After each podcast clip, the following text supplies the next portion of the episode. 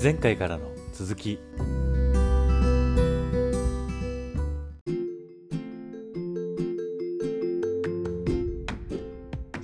はい。ではですね、第2回の放送を始めさせていただきたいと思います。よろしくお願いします。えー今回ですね、えー第2回の放送に関してはですね、前回のおこつさんの引き続きお話を伺いながらという感じなんですけれども、今回はよりちょっと3人でね、えー考えていきたいなと思ってるテーマがありまして、えー今って本当にこう D2C っていう手段が増えて、ブランドの数が史上最も多い時代に差し掛かってるんじゃないかというふうに思っています。で、ブランドとはある種、まあ、自己表現であるというところがあると思うんですけれども、まあ、そもそもこうやってブランドが世の中に多く出ていくと、ど世界はどうなっていくんだろうと。その中で、まあ、新しいブランドを立ち上げている我々だったりとかっていうのは何をしてるんだろうねっていうところを、まあ、喋っていきたいなと思っています。ですので、ちょっと結構テーマとしては幅広いんですけれども、大骨さんとしてはなんかこう、そもそもブランドがこう多く増えてる時代に関してどう捉えてらっしゃるとかありますかね？なんか面白いブランドが増えるっていうことは、まあなんかそのユーザーの人にとって選択肢が増えるっていうことだから、うんうん私はすごい面白い世の中になっていくんじゃないかなって思います。でまあブランド同士もすごい刺激し合えるしうんうんなんか新しい文化とかがより生まれやすくなるんじゃないかなっていうふうに思います。うんうんうんうん新しい文化ね。確かに本当にこう、ブランドってこう文化を掘るみたいなところがね、結構やっぱあると思うので、うん、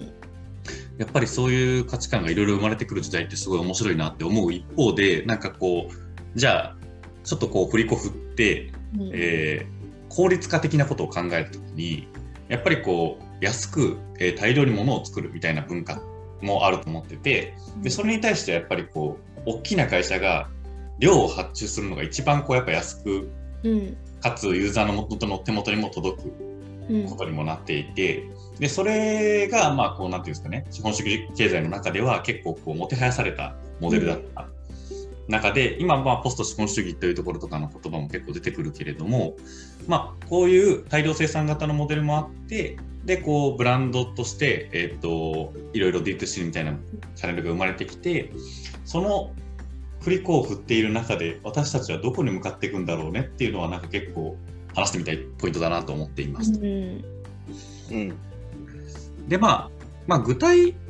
的にね、なんか話をしていくとすると、例えば、えっ、と、大河内さんは、なんかこう、文化をまとうというコンセプトから何をどうしているものだと思ってるかな、みたいなところは、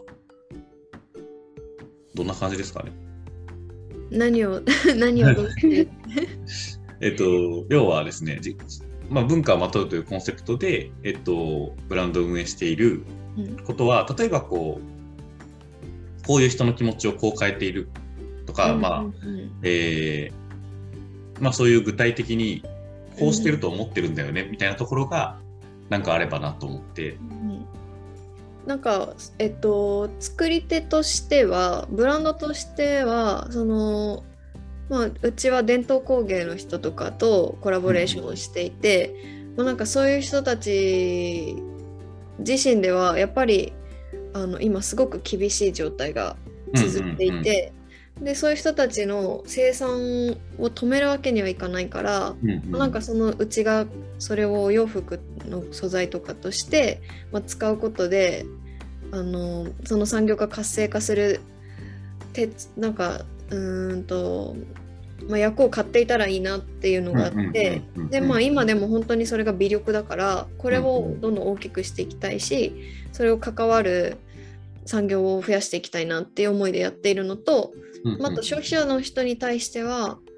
あのやっぱり知らない人が多いから西陣織もこんな生地があるよとかうんうん。ポリエステルでもあってすごい扱いやすい西陣織もあるんだよとか、うんうんここの産地にはこういう面白い生地があってすごくあの夏は涼しいし冬は暖かいこんな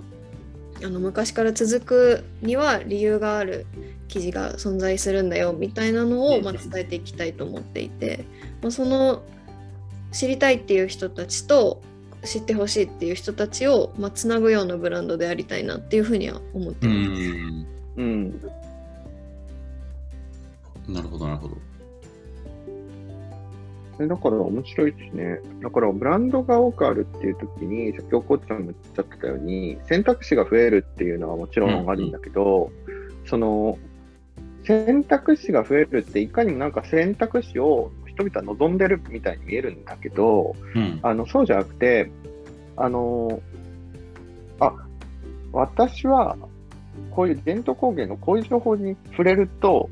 ちょっと心が動く人だったんだなみたいなのを、あの例えば、ラヤクナットを知ることによって、知るっていう体験ってあると思うんですよ。うんうんうんでだからそう、なんかそういううことが、うんむしろたくさん起こっていくような世界になっていくのかなってちょっと話を聞きながら思っていて、うんなんか、なんか、あの、選択肢を提示する。だから、スタイあなたのスタイルに合わせて選んでねって言いがちなんだけど、いや、なんか、そんなにみんな自分のスタイルって探求してないと思うんですよ。確かにね。うん。だから、しする知ることによって、例えば、あの、僕らのやってるカポクンノットを知ることによって、あ、ファッション、あの、あ、ダウンってこういう、あの、環境課題があるんだ、みたいなこととかを知る、みたいな。で、その結果は別に選択、そで、その知知った先でしか、やっぱ選択肢って生まれないっていうか、うんうんうんで、知るってやっぱすごいたくさんあると思っていて、あの、それこそやっぱりいろんな社会課題も知る、知ら、まずは知らないと、それが課題だっていうこともわからないし、まあ、そもそも自分が生きてる世界にそれが出現しないってことになっちゃうんで、なんかこう、ブランドってやっぱりなんか、もしかしたらこう個人が課題だとか問題だとか、これはどうにかしないとって思ってるメッセージをやっぱ伝えるような手段、うん。うんうん。もっとメタファー的に言うと、本当器。で、私はこれが課題だと思うんだけど、どう、どうだろうかみたいな、うん。うんうんなんかそういうの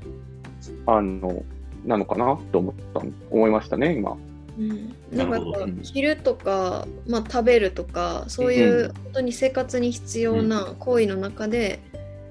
そういうまあなんかサステナブルな背景とか伝統文化とかを、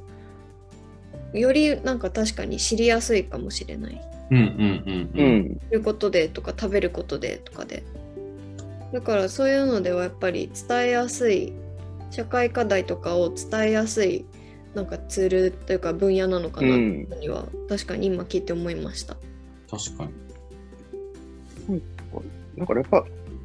そういう意味でやっぱり D2C がたくさん出てきたよねとかって、すごくいいいいことなのかなっていうふうに思った。だから、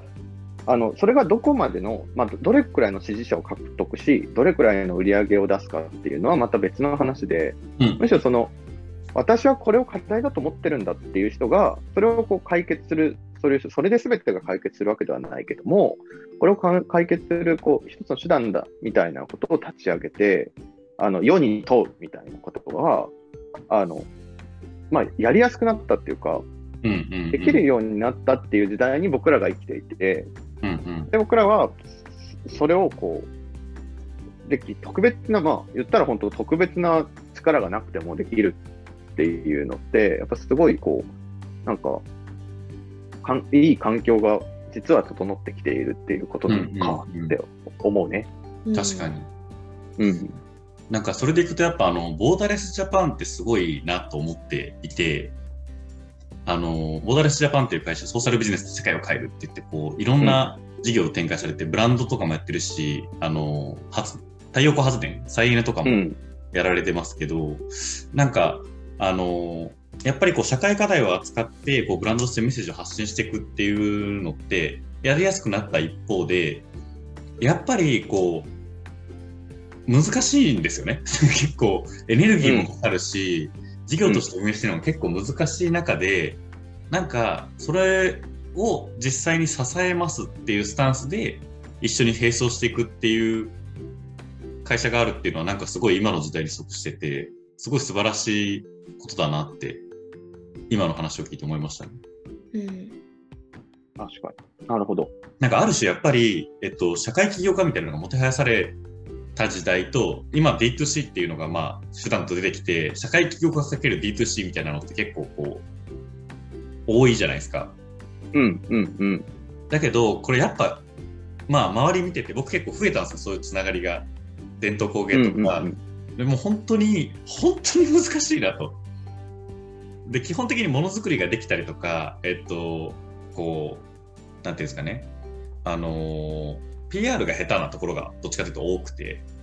で、うん売ることに関してはプロじゃないんで、こうメッセージを作るとか、えープロダクトを作るってことはできたとしても、なかなかこう、世に広げていききりにくく、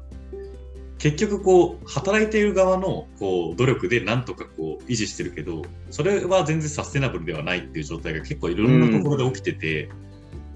でそれはなんか社会全体としてのこうバックアップが絶対必要だなっていうふうに結構思ってるんですよね。だから、一人、一人で戦わないみたいなのは、もしかしたらポイントになってくるのかもしれないですよね。うんうんなんか、ブランド、こう、なんかこれも、やっぱり手段が、取れる手段がたくさんになってきたんで、だと思うんですよ。いろんなことができるようになってきた。だから、かつてだと本当にあの、なんかを問題だっていうと、デモをするとかさ、なんか誰かに偉い人にお願いするとかさ、あの、みたいな話になってったんだけども、やっぱり今、僕らの、まあ、いろいろとこう使える手段が増えたから、それこそ、あの、連絡になったみたいに、じゃあ、あの、そういう伝統工業と別の形にしてみて、若い人に向けて届けるとどうなるんだろうかとか、あの、カボックノットみたいにカボックっていう素材を使って、あの、服を作るとこうなるんじゃないかみたいなのができると。で、今、キヨさんが言ってたように、やっぱり、それをこう、自分たちだけでしない、させないみたいな、うんあの、のがすごい大事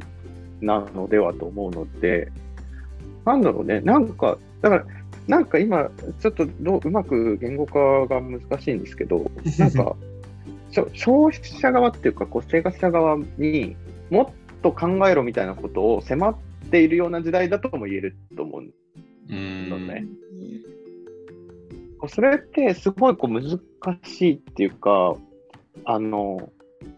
そんな偉そうなことを別に言ってるわけではないんだけど、偉そうに見えてしまう問題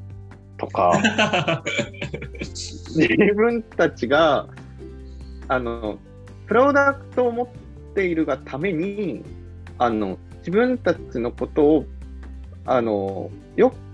が一番ドストレートだって思ってる人たちじゃない人たちに広まったときに、なんか全然別角度のメッセージがやってくる、批判的なメッセージがやってくる、みたいなことっていうのが、やっぱお起きがちというか、うんなんか、お起きることによって、こう、あダメなのかって思ってしまったりとか、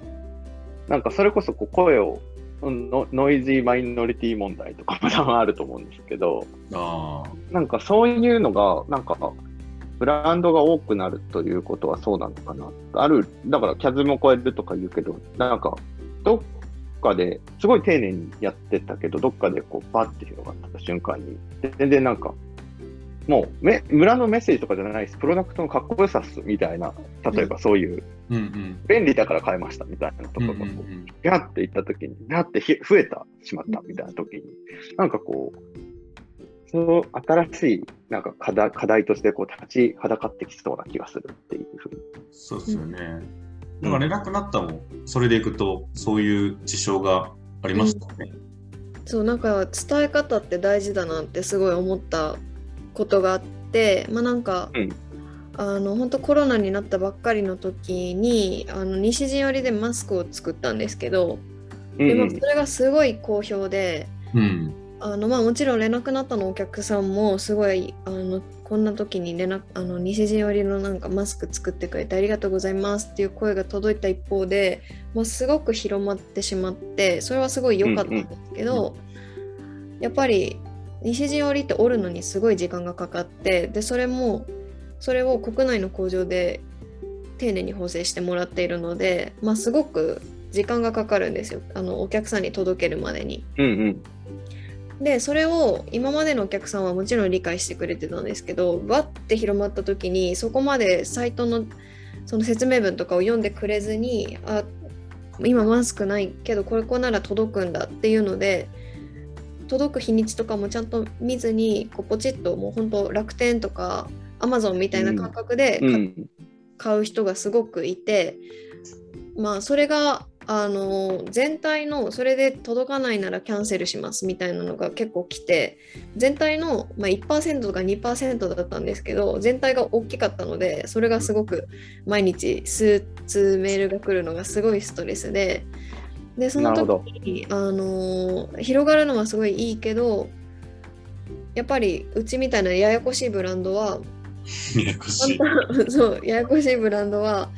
あの伝え方を本当に丁寧にしないと後々自分たちの首を絞めることになるんだなっていうのはすごい思いました。うんでやっぱりその西陣より時間かかるのを理解できるっていう人と全くもうそれを考えることすらしない人もまあいるっていうのが分かっていやそういうところまで届くのならば届かなくていいやっていうふうにも思いました。それはでもすごいですね。なるほど。だから、本当ね、インインターフェース的にはというか、あの、ECT サイトで売ってしまうと、本当手軽に、明日届くでしょみたいなテンションで、うんれるっていうのが、まあ、どうしてもね、あの、今の時代、うん。あり得ることっていうか、本当に半年後とか、あの、受注生産ですとか、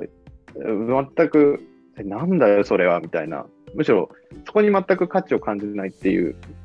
うん方もいるのは、本当そうなので、なるほど、爆発的に広まって、だからまさに今言ってたようなことですよね。あの、爆発的に広まった結果、メッセージが受け、あのまあ、極端に言うと、本当、受け取ってほしくない人に届いてしまった、プロダクトが届いてしまったときに、うんあ、の、ブランドってどうすればいいのかっていう、しかもそれが、こう、ままず大河内さんの言葉で言えば、日々のそのキャンセルメールがストレスになってしまうような状態っていうのが、あの、それってすごい確かに、なん、なんて言うんだろうな、あの、もったいないというか、結構こう、すり減るうんような経験だよなっていうふうに思うしね。そうですね。本当にこう、広がった時のリスクっていうのは、その、やっぱり社会課題ななり、えーそういうものを扱って始まったブランドが多いからこそ、うんなんか期待されるものも大きかったりすると思うんですよね。うんうん。要は、えっと、社会課題に対してこういうアプローチをしますっていう発言をした途端に、やっぱりこう、手自分たちの手から離れて外で語られたときに、じゃあ例えばカポックノットは、今カポックだけで服を作ってるわけじゃないじゃないですか。一応外の生地があって、表裏地があって、うんうん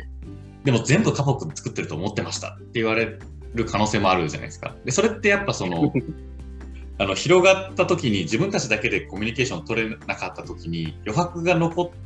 ることはいいことだけども例えばプロダクトに対しても余白を残しすぎるとミスコミュニケーションが生まれてなんかお互いのこう心理コストが上がってしまうみたいなことは起こりうるなっていうのがまあそうそう正直なんか狙って起きることはないんだけどこういうコロナとか予想しない時には、えー、売れなくなったみたいにそういうことが起こりうるっていうのがこの流れですよね。まあ、これが本当楽天でバンバン売りますみたいなビジネスモデルで、えーやってるパターンだったらこの事象が起きても別になんかうん。うん何も影響はないと思うんですけど、それはオコスさんが目指してたものとはまたちょっと種類が違うっていう話だと思うんで、なんかそこからはすごいこう、ブランドメッセージの難しさというところも感じますよね。うん。うんまあなんか本当伝え方を変えたらでも結構その後は大丈夫でその第一弾はやっぱりちょっと、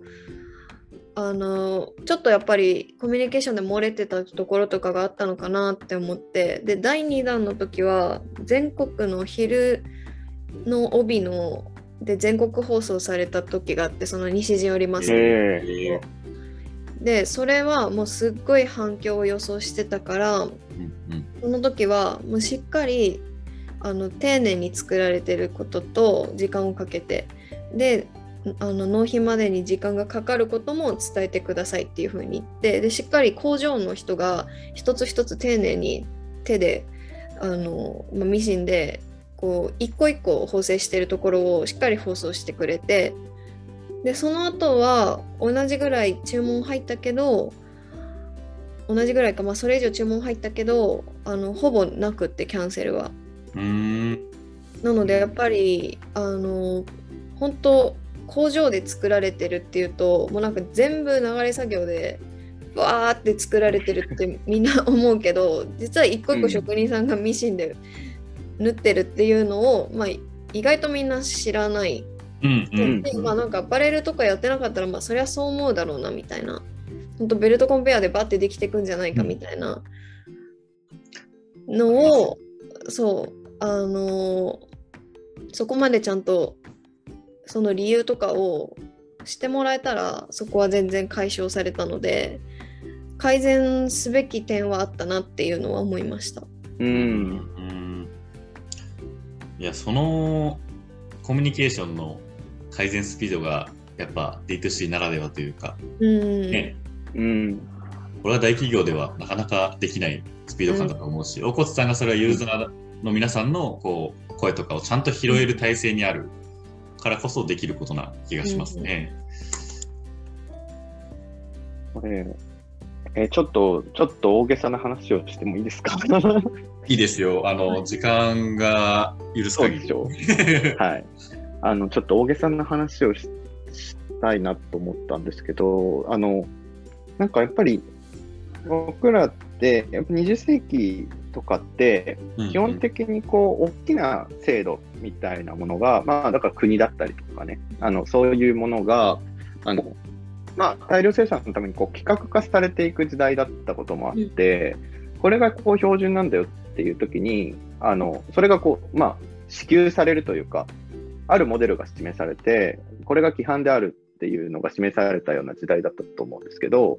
あの、その、まあ、課題、まあ、それが生み出した課題、問題みたいなものがたくさん噴出してきたっていう時代になって、で本当にこう、食べるものとか、着るものみたいなところで、あのこの規格化された時代にすごくこう隠隠蔽されていったというか、まあ、隠蔽するつもりもなかったんだけど、多分見えなくされていったその生産工程だったりとか、うん誰が関わってるのか、どこが関わってるのかみたいな、あの本当、食だと、本当こ、この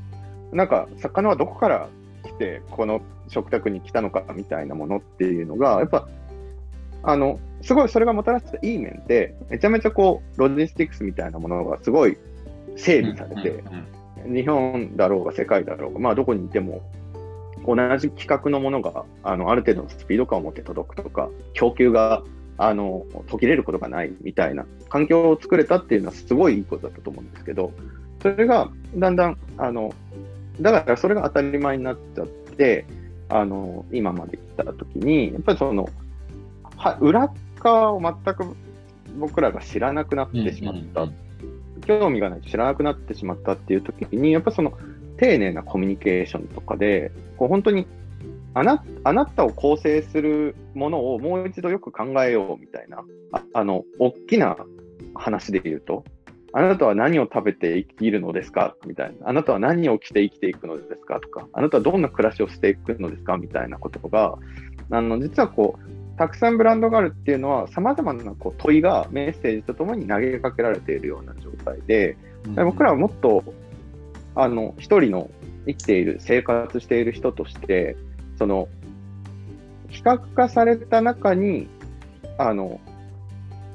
中にこう自分で選び取っていくものみたいなものを、こう少しずつこう増やしていくっていうか、全部を多分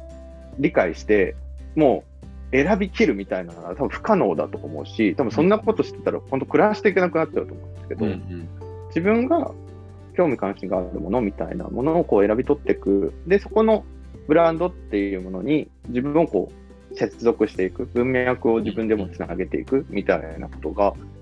すごいこう求められるし、それが大げさに言うと、本当にあの、大きなものが決めていた世界みたいなものから、でも大きなものが決めていた世界が生み出した歪みだったりとか、問題、課題みたいなものに対して、僕らが実はこう、選び取ること、考えること、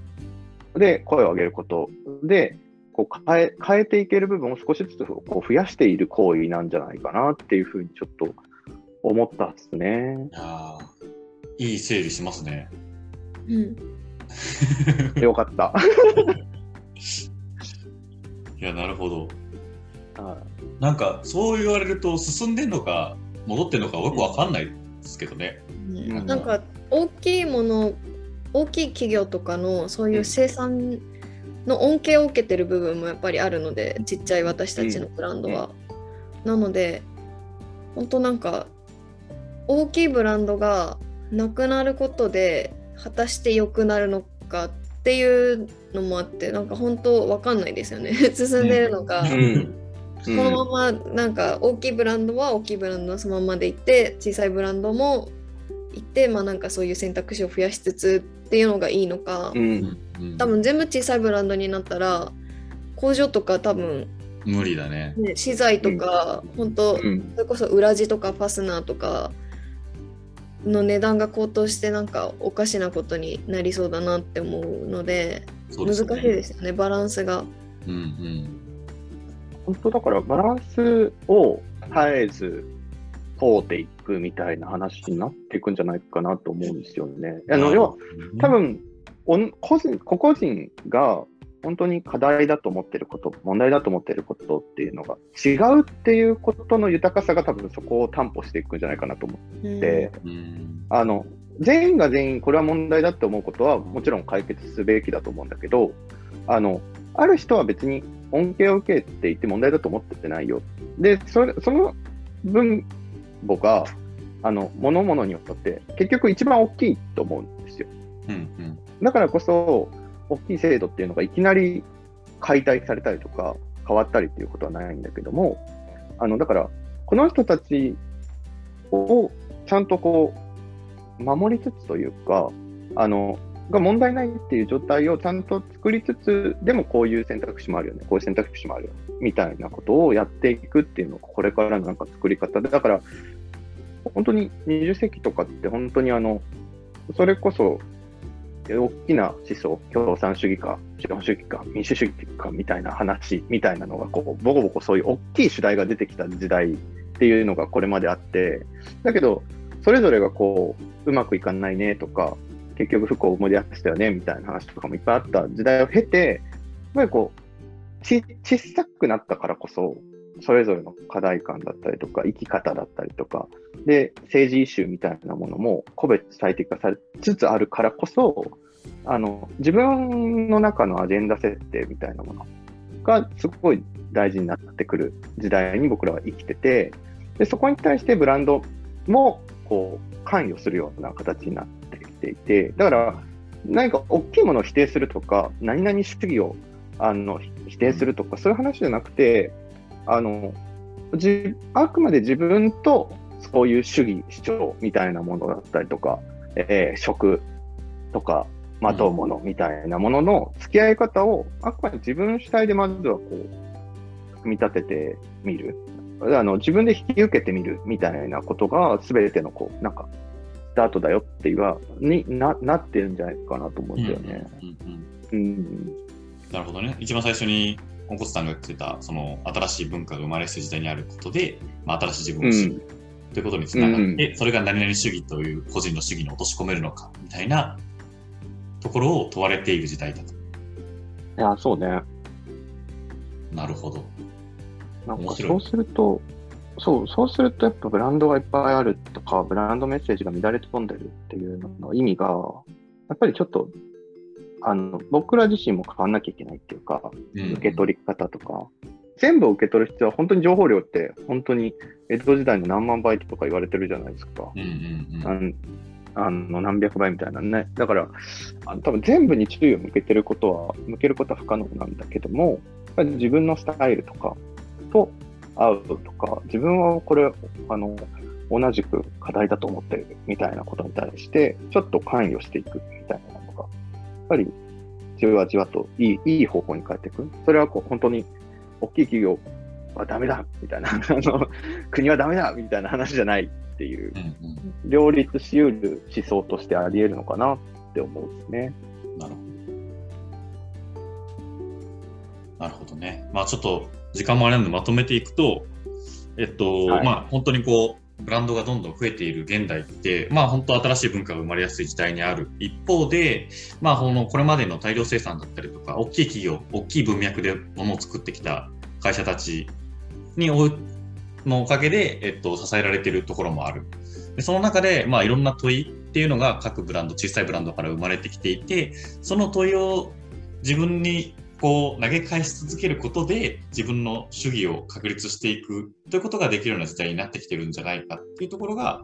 まあ、現代におけるブランドの役割なのかなということですかね。うん、面白いまとめになりましたね。なるほど。大丈夫？いや、なるほどって感じ。うん。いや、本当、おこつさんのおかげでね、まあ、新しい飛距離が出てね、自分たちだけではいけないところまで行けましたね。まあ、良かったです。私もすごい、あそういう解釈もあるんだっていろいろ勉強になりました。はい。じゃあ、今回は本当、第2回でしたね。第2回の収録もありがとうございました。ありがとうございました。ありがとうございました。第1回、第2回のゲストは、えー、ブローディッチ、大河内愛香さんでした。ありがとうございました。